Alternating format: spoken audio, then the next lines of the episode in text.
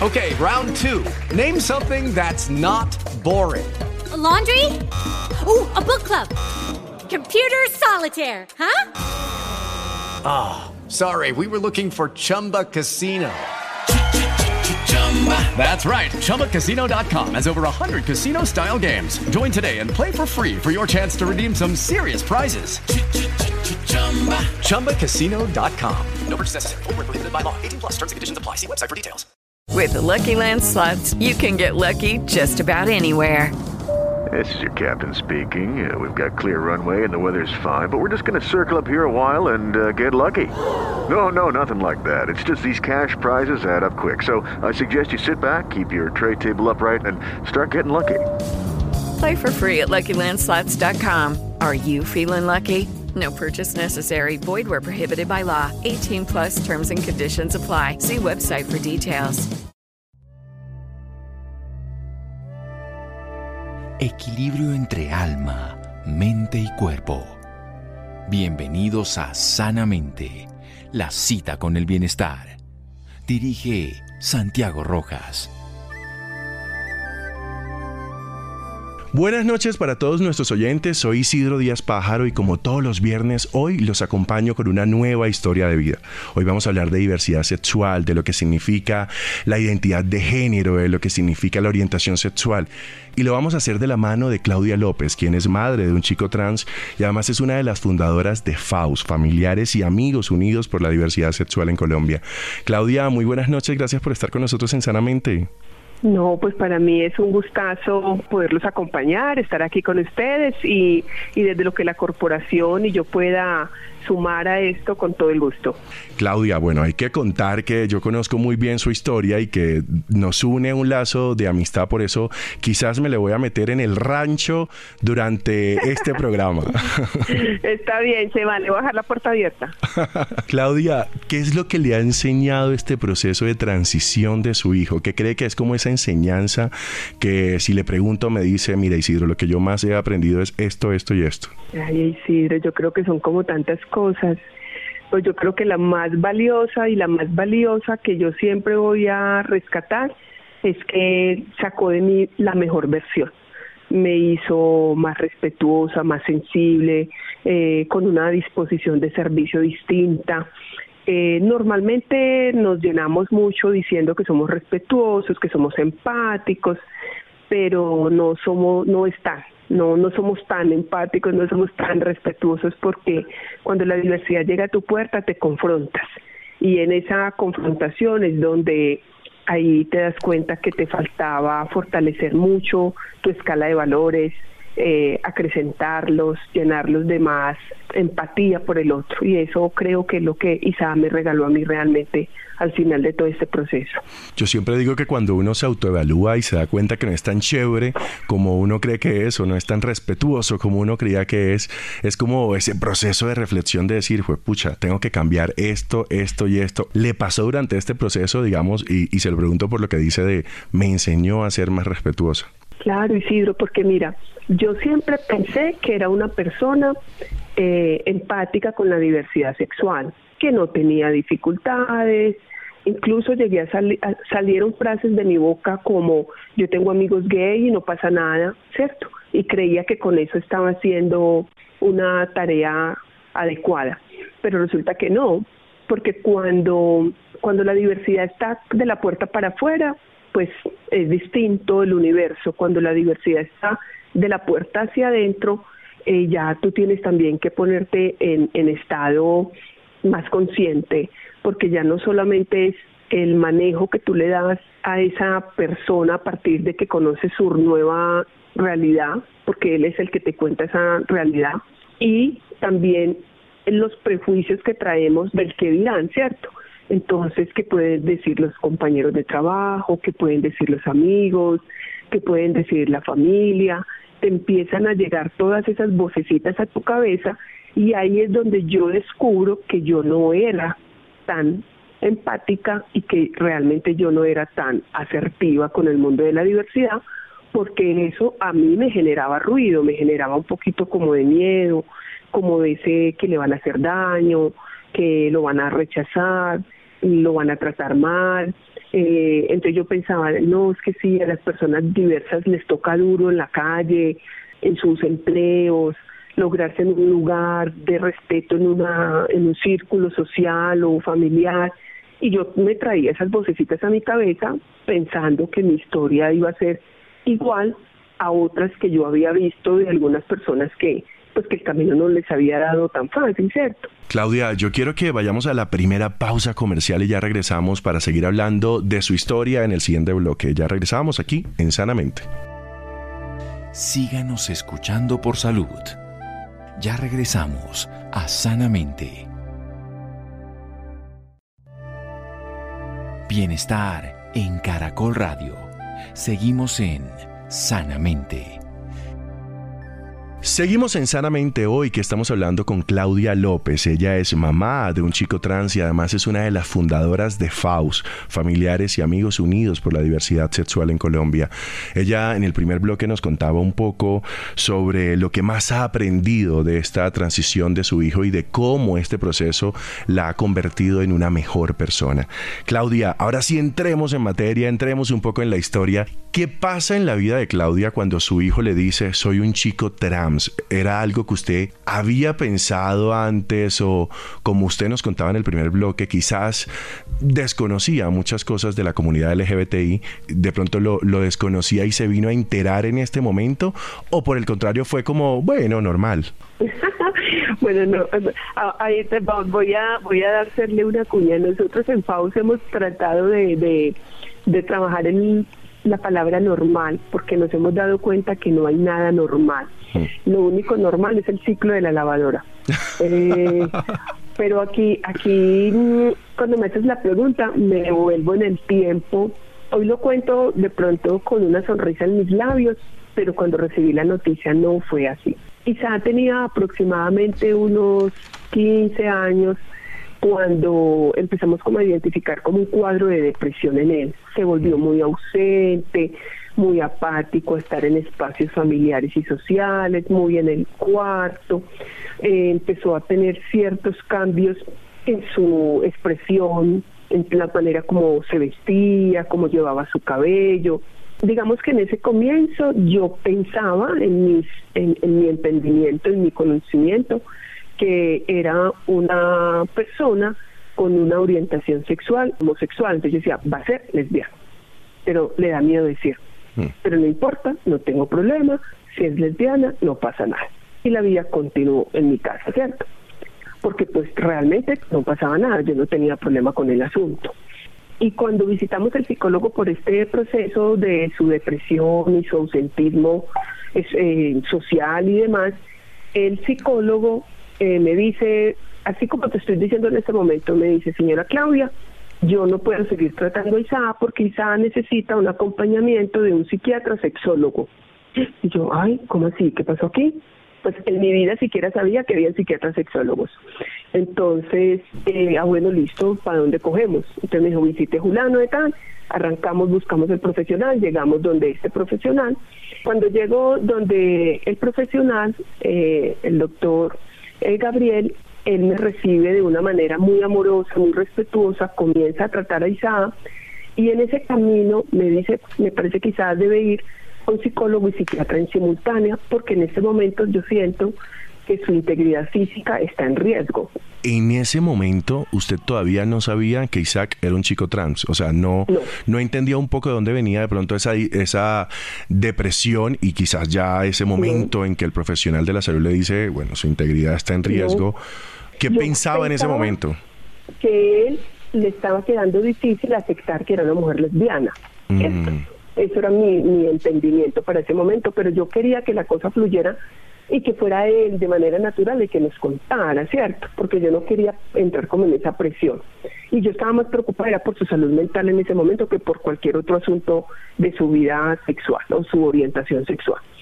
Cuando llegamos y empezamos el acompañamiento terapéutico con la psicóloga y el psiquiatra, Isaac en el consultorio después de varias sesiones, que la familia también pues asistía a las sesiones, nos habla y en presencia de la psicóloga y nos dice que él quiere ser nombrado el masculino, que él se quiere llamar Isaac que nos pide que lo nombremos de esa manera, que porque él es un hombre transgénero. Te cuento que ese fue la primera vez que yo escuché la palabra transgénero.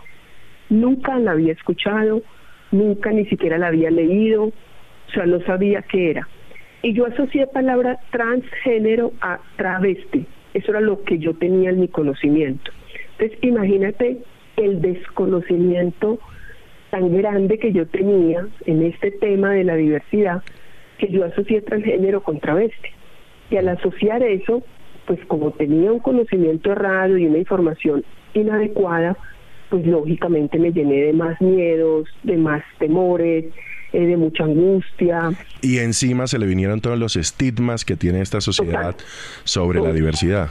Todos. Entonces, para mí travesti, en, en la ciudad en que yo vivo, travesti para mí eran las mujeres que ejercen la prostitución. Eso era el conocimiento que yo tenía de travesti. Hágame el favor, pues, mm. la información tan errada. Pero mira las consecuencias, porque no me da pena decirlo, todo lo contrario, creo que es importante reconocerlo para que despertemos y abramos los ojos, la importancia de recibir educación en el área de la sexualidad y más en la sexualidad diversa. Eh, yo no tenía ese conocimiento, yo no tenía esa información y no tenerla me limitó al inicio poder acompañar a Isaac de mejor manera. Una vez pues pasamos este, esta situación con la psicóloga y empecé también a ir a mis acompañamientos con ella, mi esposo. Para mi esposo sí fue la, o sea, él cambió el chip en 36 horas, literal. Él, él fue una persona abierta, amorosa, tranquila, nada, a, él no, a él no le pasó nada. Yo me llené con todos mis miedos. Eh, en ese camino mm, conocí a otras mamás, conocí a Elvira, conocí a Gloria Ruiz, conocí a Mónica, otras mamás que estaban viviendo experiencias parecidas a la mía y es ahí donde nace Faust. Entonces mira que Faust nace de alguna manera de esa experiencia de vida que no fue tan amigable, tan sencilla, que tuve que pasar por unos eh, momentos muy oscuros, pero que bueno, encontré a otras personas que tenían la luz, que me dieron el conocimiento, me acompañaron de mejor manera y hoy puedo decir que estoy en un estado de plenitud. Isao hoy es un hombre de 28 años, con una vida profesional definida, con un estilo de vida tranquilo, con una salud mental saludable, independiente, liderando sus equipos de trabajo. O sea, un muchacho como cualquier joven que está construyendo su proyecto de vida y construyendo su futuro y soñando y divirtiéndose la vida. Eso es lo que hoy tengo en mi casa. Claudia, me quiero volver un poquito en la historia, digamos, en, en, este momento de depresión de Isaac. ¿Esta depresión se debía a una disforia de género? Bueno, entonces te voy a contar ahí como dos asuntos. Eh, voy a voy a contar la, la causa de la, de la depresión. La depresión de Isaac, pues claro, tenía todo que ver porque pues él no había podido ser él, eh, contar su versión, su historia, manifestarle al mundo quién era, cómo se sentía. De hecho, en las narraciones que Isaac cuenta, él dice que él se descubrió como persona trans desde los 9 o 10 años viendo un programa de Nat que hablaba de género. Cuando él vio el programa, él descubrió que eso que le pasaba a esas personas que entrevistaban en ese programa era lo que él sentía y él se guardó ese secreto, mira, hasta los 15 años. ¿Cierto? Y yo veía comportamientos, pero para mí eran como naturales, o sea, yo no le veía como rollo al tema de que no se colocar aretas, pues bueno, no le gustan, qué pesar, no pasa nada. Eh, que no se ponga vestidos, pues no pasa nada, listo, está de jeans. ¿Me entendés? Eso para mí no era tan, tan significativo como llegó a ser el tema de la depresión. En el mundo médico, y aquí sí me quiero detener un poquitico ya con el concepto de disforia de género, en el, en el concepto médico hablamos de disforia de género cuando hay una incomodidad o hay una ansiedad con respecto al sexo, al sexo asignado en el momento del nacimiento frente a la identidad o al cómo me siento. Entonces, cuando mi sexo biológico no tiene eh, concordancia, no hace clic con la manera como yo me veo al espejo, como yo me siento, ahí estamos hablando de disforia de género. La, yo sé que el concepto de disforia de género para algunas personas con experiencia de vida trans no es muy bonito escucharlo, ¿cierto? Pero es el término médico con el que hoy la medicina y las ciencias sociales, la psicología, los psicólogos utilizan el término. Mm. Hoy el, el C11 ya no habla de disforia de género, sino que dice que es una condición de la vida sexual de las personas, ¿cierto? Mm. Ya no pasa nada. La disforia, si nos paramos en el concepto de disforia, eh, cuando yo hablaba con el, el psiquiatra que nos acompañó, él me decía, la disforia no es una enfermedad, por ende no tiene cura, pero la podemos tratar para fortalecer eso que la persona quiere sentirse, verse, se puede tratar desde lo médico. Por eso entonces entra a formar en este acompañamiento con las personas con experiencia de vida trans eh, la medicina, el ginecólogo, el endocrino, el urólogo, ¿cierto? Porque pues a la luz de estas eh, disciplinas se le puede dar acompañamiento si es el deseo de la persona en esa transformación física de su cuerpo para cuando él se vea, eso haga concordancia con lo que él siente. ¿Es una mujer de vida trans o es un hombre con experiencia de vida trans? ¿Me hago entender? Nos queda súper claro, Claudia. Vamos a hacer nuevamente la pausa comercial y quiero que en el regreso nos explique otro término que sé que maneja muy bien y es esa diferencia entre lo que significa la orientación sexual y lo que significa la identidad de género. Ya regresamos aquí en Sanamente. Síganos escuchando por salud. Ya regresamos a Sanamente. Bienestar en Caracol Radio. Seguimos en Sanamente. Seguimos en Sanamente hoy que estamos conversando con Claudia López. Ella es la mamá de un chico trans y además fundadora de FAUS, Familiares y Amigos Unidos por la Diversidad Sexual en Colombia. Claudia en el segundo bloque nos contaba un poco sobre cómo se entera eh, o cómo le confiesa mejor su hijo que es un chico trans y lo que vivió en ese momento, los sentimientos que la abordaban y nos explicó un término que si bien ya no se está usando y que necesitamos eh, actualizar, es importante conversar, como es el de disforia de género. Claudia, como lo dejé así en el, en el bloque anterior, yo quiero que hablemos de esa diferencia entre lo que es la identidad de género y lo que es la orientación sexual, porque siento que ahí es donde está la principal confusión para no entender estos eh, temas de diversidad. Bueno, entonces te voy a dar una luz que creo que nos puede ayudar a todos, o por lo menos es lo que me ayudó a mí y siento que cuando se lo explico a otras personas eh, les da más claridad. Quiero que te imagines el sistema sexo-género en cuatro momentos. Un primer momento es el sexo biológico, otro segundo momento es el género, la identidad y la expresión. Es cuatro esquinitas ¿sí? que componen el sistema sexo-género. Cuando hablamos del sexo biológico, es el sexo asignado al momento del nacimiento. Cuando el bebé nace, a la mamá le dicen niño o niña. ¿Por qué? Porque yo médico o yo persona que recibo ese bebé en el momento del parto, identifico que trae unos órganos genitales masculinos o femenino, es macho o hembra, ¿cierto? Entonces ahí puedo decir si es niño o si es niña. ¿Hasta ahí me hago entender? Es claro, Claudio. Listo. Viene a la luz de eso, la sociedad nos ha enseñado que el género es una construcción, es un aprendizaje que está asociado directamente a tus genitales. Si eres niña, se te educa de una manera, si eres niño, se te educa de una manera. Entonces, cuando a la mamá le entregan este bebé y le dicen, doña Claudia, usted aquí le entregamos esta niña. Claro, una niña biológicamente. Entonces yo educo una niña, eso es la expresión. Yo le digo que se tiene que vestir de una manera, hablar de una manera, caminar de una manera, jugar de una manera, hablar de una manera. Estoy segura que los que me están escuchando saben que es así. Las mamás, los que somos más grandecitos, las mamás nos decían frases como, eh, siéntese bien, que así no se sientan las niñas.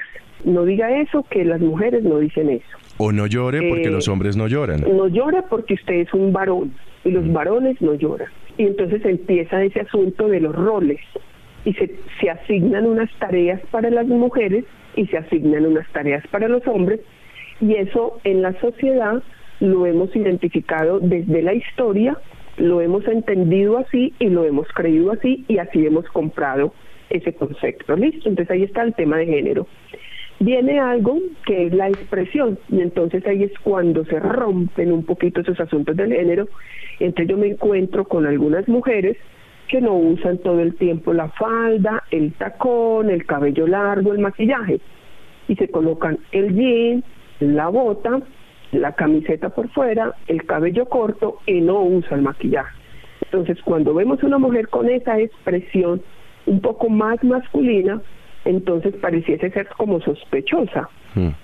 Y decimos, "Hmm, esta es rara.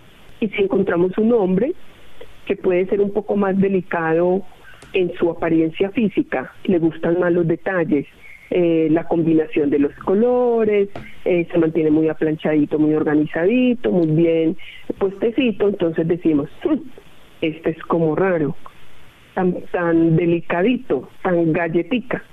Entonces mira que esa expresión, incluso hemos tenido la osadía, y me disculpas la expresión, de asociarla a las orientaciones sexuales de las personas. Y resulta que la expresión es la expresión, porque la expresión no tiene nada que ver con mi orientación ni con mi identidad. La expresión es un asunto que tiene que ver con el gusto, con el cómo me siento más cómodo. A mí me gusta, yo Claudia, en lo personal, eh, en el rol que desempeño en mi trabajo, como viajo con alguna frecuencia, para mí es muy cómodo estar de jeans y tenis, súper cómodo, porque entonces yo agarro la maleta en el aeropuerto y vuelo por el aire. Mm. Pero si yo tuviera el tacón, el bolso, la Hello, it is Ryan, and we could all use an extra bright spot in our day, couldn't we? Just to make up for things like sitting in traffic, doing the dishes, counting your steps, you know, all the mundane stuff. That is why I'm such a big fan of Chumba Casino. Chumba Casino has all your favorite social casino style games that you can play for free anytime, anywhere with daily bonuses. That should brighten your day a little. Actually, a lot. So sign up now at chumbacasino.com. That's chumbacasino.com. No purchase necessary. Group. Void were prohibited by law. See terms and conditions. 18 plus. media, de la falda, pues se me iba a como dificultar un poquito la, la movilidad, ¿cierto? Para agacharme, para coger la maleta, para subirme al bus y qué sé yo. Entonces, mira que ese asunto de la expresión no tiene que ver nada con que yo sea más femenina o menos femenina. ¿Me hago entender ahí en ese tercer componente? Es súper claro, En Claudia. Ya hablamos del sexo biológico, hablamos del género, estamos hablando de la expresión, vamos a meternos en el camino de la orientación.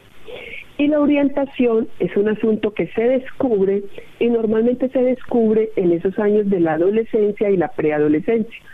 Porque la, en la adolescencia es donde yo empiezo a ver con un interés diferente al otro. Entonces yo veo al otro bonito, me agrada cómo habla, me gusta encontrarme con el otro, me gusta que el otro me encuentre, y ahí empieza ese juego erótico, ese juego de la coquetería, ese juego de esos asuntos bonitos que se hace entre los seres humanos y viene ese deseo afectivo erótico y es lo que llamamos la orientación.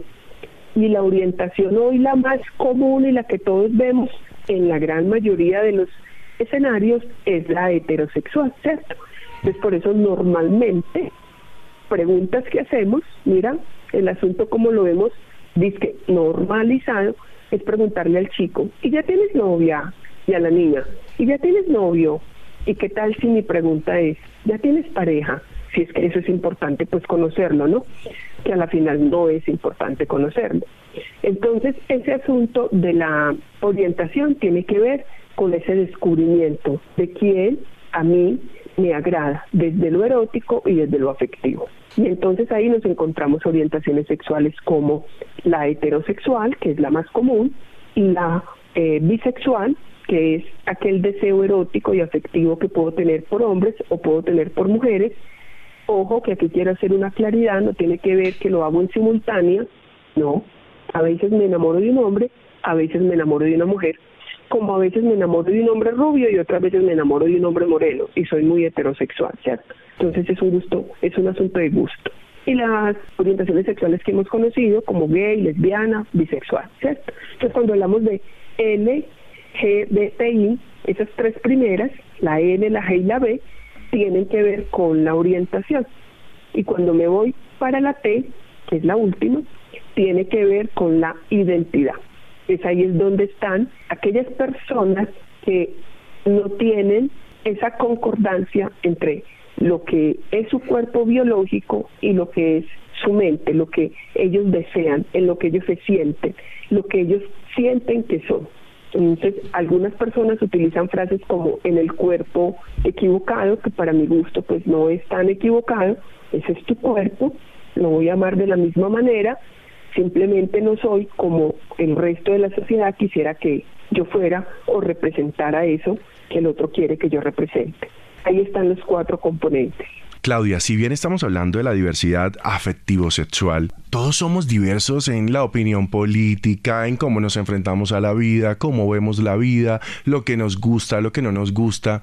¿De dónde viene esa resistencia con la diversidad sexual? Quizás viene como en la expectativa que muchos padres eh, ponen en los hijos, y aquí no quiero que suene a reclamo porque yo no soy papá, pero sí soy hijo.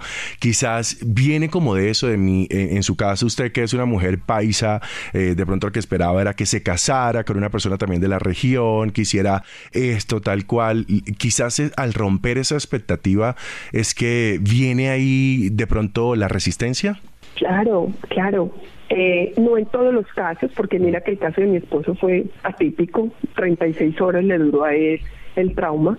El tema de la expectativa, tú tocaste un, punto súper clave y le voy a meter otro componente. Eh, los paradigmas y las creencias que nos han instalado históricamente en la humanidad, ¿cierto? Porque pues esto no es que yo tenga la culpa de ser así, no, eh, eh, esa fue la información que yo recibí, ¿cierto? Eh, y yo la puedo cambiar, yo puedo cambiar esa información. a mí mi mamá no me educó en educación sexual, pero eso no la hace una mala mamá, era la información que ella traía y con lo que ella traía pues ella me educó, ¿cierto? Entonces ella me dio una información que ella traía, información que le dio a ella su mamá, mi abuela. ¿Mala? No, no era mala, era la que traía pero yo puedo ir cambiando esa información. ¿Cómo la cambio? Cuando yo tomo decisiones de investigar, estudiar, preguntar, este tipo de programas que dan información veraz, de buena fuente, yo puedo ir rompiendo los paradigmas, las creencias, esos estigmas que tengo alrededor de temas diversos. Eh, mm, la adopción, eh, no querer tener hijos, el aborto, ¿cierto? Hay una cantidad de temas que nos generan escama en el cuerpo, pero todos son igual de válidos de acuerdo a la condición, situación y, decisión de ese ser humano. Estamos. En el asunto de la diversidad, pienso que un tema que limita a los papás de poder acompañar a sus hijos de la mejor manera son los estigmas que se tienen alrededor de las eh, personas sexualmente diversas. Nos han instalado en la cabeza que las personas sexualmente diversas son promiscuas, están en el mundo de la drogadicción, de la delincuencia, no prosperan en sus proyectos de vida.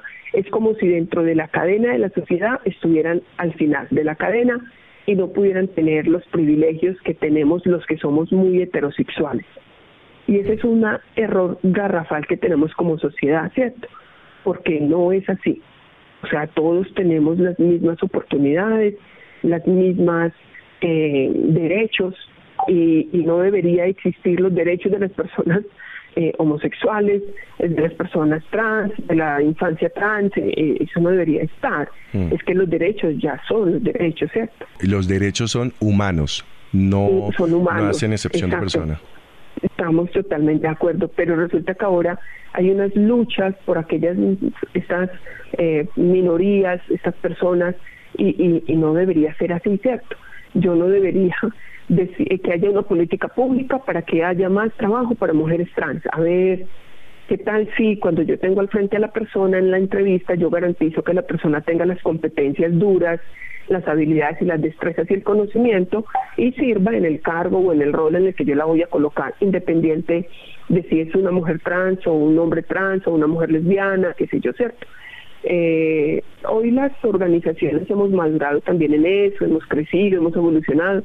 Y hay un libro muy bonito que lo quiero recomendar, que es de Diego Tomasino y las empresas también salen del closer, y es entender que, que los derechos son los derechos, y tú dijiste una palabra muy linda, son los derechos humanos, pero tiene todo que ver, eh, Isidro, con eso, con las creencias que tenemos los papás, con las expectativas que tenemos los papás, porque nosotros como papás ponemos como un poco nuestras nuestros deseos frustrados en esos hijos. Entonces, como yo no fui deportista, mi hijo va a ser deportista. Mm. Como aquí todos hemos sido ingenieros, mi hijo será ingeniero. Eh, como todos hemos tenido tres hijos, usted como que no va a tener hijos, ¿cierto? Entonces ponemos ahí esas, esas luchas nuestras, esas frustraciones nuestras, en que los hijos van a ser la prolongación de esas cosas y no es así. Claudia, yo quiero que vayamos nuevamente a la pausa comercial y en este último bloque nos centremos en el trabajo que hace FAUT, cómo ustedes fundaron esta corporación, en donde yo creo que el pilar fundamental es el amor. Ya regresamos aquí en Sanamente. Síganos escuchando por salud. Ya regresamos a Sanamente. Bienestar en Caracol Radio. Seguimos en sanamente. Seguimos en Sanamente hoy que estamos conversando con Claudia López. Ella es la fundadora de FAUS, Familiares y Amigos Unidos por la Diversidad Sexual. Claudia, yo quiero que hablemos un poco ya sobre FAUS. Cuando usted de pronto eh, se encuentra con que su hijo es un chico trans, decía al principio de este programa que conoce a Elvira, que conoce a Gloria, ¿encontró también ese sentimiento quizás de culpa o encontró ese sentimiento también de no sé qué hacer con esta situación? Sí, sí, déjeme que todas llegamos con el mismo dolor. Y entonces, ¿yo qué hago? Y entonces, ¿qué tengo que decir? ¿Y cómo tengo que hablar? ¿Y cómo tengo que eh, comportarme? ¿Cierto? Y, y el mensaje principal es, sé tú. No hay que hacer nada distinto a ser tú. Eh, tú eres un padre amoroso, sigue siendo un padre amoroso. Tú eres un padre comprometido con su proyecto de vida, sigue siendo un padre comprometido con su proyecto de vida. Cuando, cuando nosotros como papás llegamos y nos encontramos y pensamos en esos dolores que tenemos, casi que coincidimos y es en cómo debemos acompañar, qué tenemos que hacer, cuál es la mejor manera de guiar a nuestros hijos. Y la respuesta es la más sencilla. Sigue siendo tú el mismo papá, amoroso, acompañador, eh, guía, eso no lo podemos cambiar, ¿cierto? Ni las reglas de la casa. Aquí cuando usted sale tiene que decir para dónde va y cuando usted, si dijo que llegaba aquí a las 10, llega a las 10. O sea, esa vaina sigue igual. Porque aquí no se trata de que porque yo sea el mayor, el menor, sexualmente diverso, súper heterosexual, tengo reglas distintas en la casa. Las reglas de la casa son las reglas de la casa. Cuando los papás entienden esto, eh, ahí es cuando naturalizamos la, la sexualidad diversa de nuestros hijos y entramos en un estado de pausa o de tranquilidad. Nosotros en pausa hablamos de la curva o del proceso de aceptación y es como una familia va viviendo el paso a paso hasta lograr encontrar esa calma, esa serenidad, esa plenitud de, de, estar tranquilos con la sexualidad de su hijo, que su hijo pueda llegar con su pareja a la casa, compartir una fiesta de Navidad, una, un paseo familiar, eh, salir al centro comercial a comer, ¿cierto? Cuando ya las familias comienzan a, naturalizar el, el camino con sus hijos y con el estilo de vida de sus hijos, entran en un estado de pausa y de calma. Mm. Pero eso solamente se va a dar si hay un tema de voluntad de los papás de quererse salir de esa zona del miedo. Eh, y yo lo hablo desde mi experiencia. A mí me estaba ocurriendo el miedo el miedo a la crítica, el miedo al daño, el miedo al que dirán, el miedo al rechazo. Cuando yo entendí que ese mismo miedo lo tenía mi hermana con sus hijos heterosexuales, entonces yo dije, pues a mí no me está pasando nada, yo soy la que estoy embobada aquí con esto, ¿cierto? Cuando yo escuché a Elvira, cuando yo escuché a Gloria que vivieron situaciones y que estaban en un camino distinto al mío, entendí que era yo la que tenía que cambiar. Es, es esa mi, mi recomendación. Puede que no sepamos nada de sexualidad, y sí pero acoger a los hijos con amor va a marcar la diferencia. Claudia, y que no es un proceso lineal, o sea, no es como que ya estoy en la etapa 3 y tengo que ir a la 4, no, puedo volverme a la 1. Uh, total, nosotros decimos acá que esa es una montaña rusa, subimos y bajamos, subimos y bajamos, porque cada vez hay un aprendizaje nuevo, ¿cierto? Esto es cíclico. Entonces resulta que yo ya entendí que mi hijo era un hombre gay, no pasa nada, ya le contamos a la familia más cercana, no pasa nada Listo. Mi hijo consigue pareja. Ay Dios, ¿y qué hago? ¿Y cómo la trato? Listo.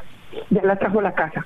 Ay, no pasa nada. Pero ya veo a mi hijo besándose con su pareja, tomando decisiones de casarse con su pareja y se casa con su pareja y se va a vivir con su pareja. ¡Wow! Vuelvo y caigo en el ciclo otra vez como si estuviera empezando, ¿cierto? Porque Mm. es entender que eso que yo acepté cuando tenía 14 años de que no pasaba nada si era gay, hoy que tiene 23 años y se está casando, pues no pasa nada porque es que hace 10 años me lo dijo, ¿cierto? Entonces ahí viene como, como, como otra vez esa acomodación de las familias, pero es súper bonito ver cómo las familias, vuelvo y utilizo la palabra y me permites que sea tan enfática en ella, naturalizamos la orientación y la identidad de género de nuestros hijos. Claudia, ¿y qué tan importante es la comunidad, la tribu? O sea, el saber que hay otros padres que están viviendo lo mismo, porque yo me imagino que la culpa llega, ¿no? De me devolví a la etapa 1, me devolví a que no entiendo esto, pero al saber de pronto, volviendo a las personas que usted nombra, Elvira, Gloria, de pronto al conversar con ellas y darse cuenta que ellas también estaban en la misma situación, quizás da un poco más de paz, quizás como lo que logran en FAUS es a través de esa Claro. comunidad. Sí, sí. Nosotros la llamamos red de apoyo. Mm.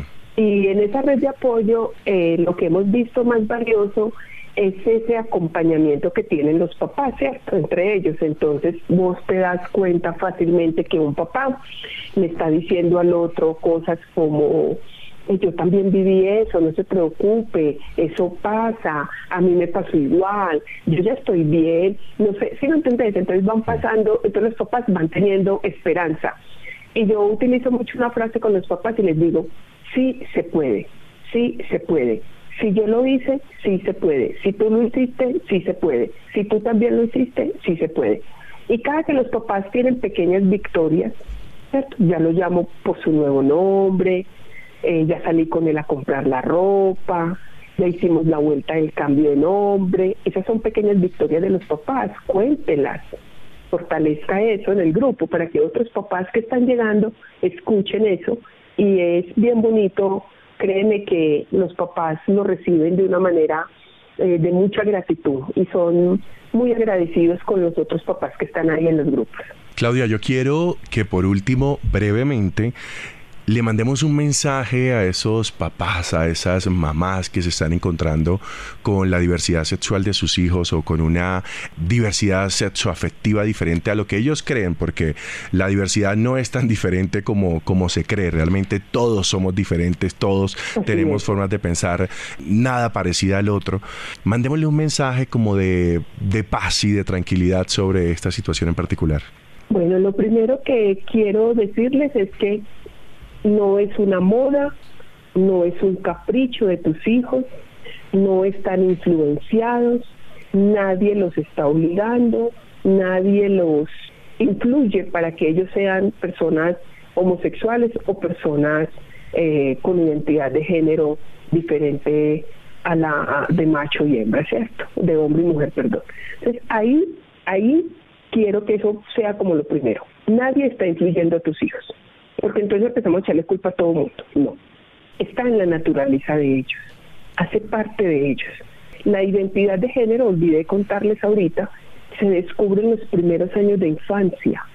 Entre los dos y los cuatro años, bioquímicamente y psicológicamente, una persona entiende su identidad de género y su orientación la descubre en su preadolescencia o adolescencia porque su cuerpo está cambiando. Entonces ahí para que tengamos como esas claridades. Otra recomendación que les doy, no juzguemos, no rechacemos, no utilicemos palabras descalificativas para nuestros hijos o para las personas sexualmente diversas, porque es que la sexualidad puede tocar a tu puerta de la manera más sencilla, a través de tu hermano, de tu hijo, de tu primo, de quién sé yo.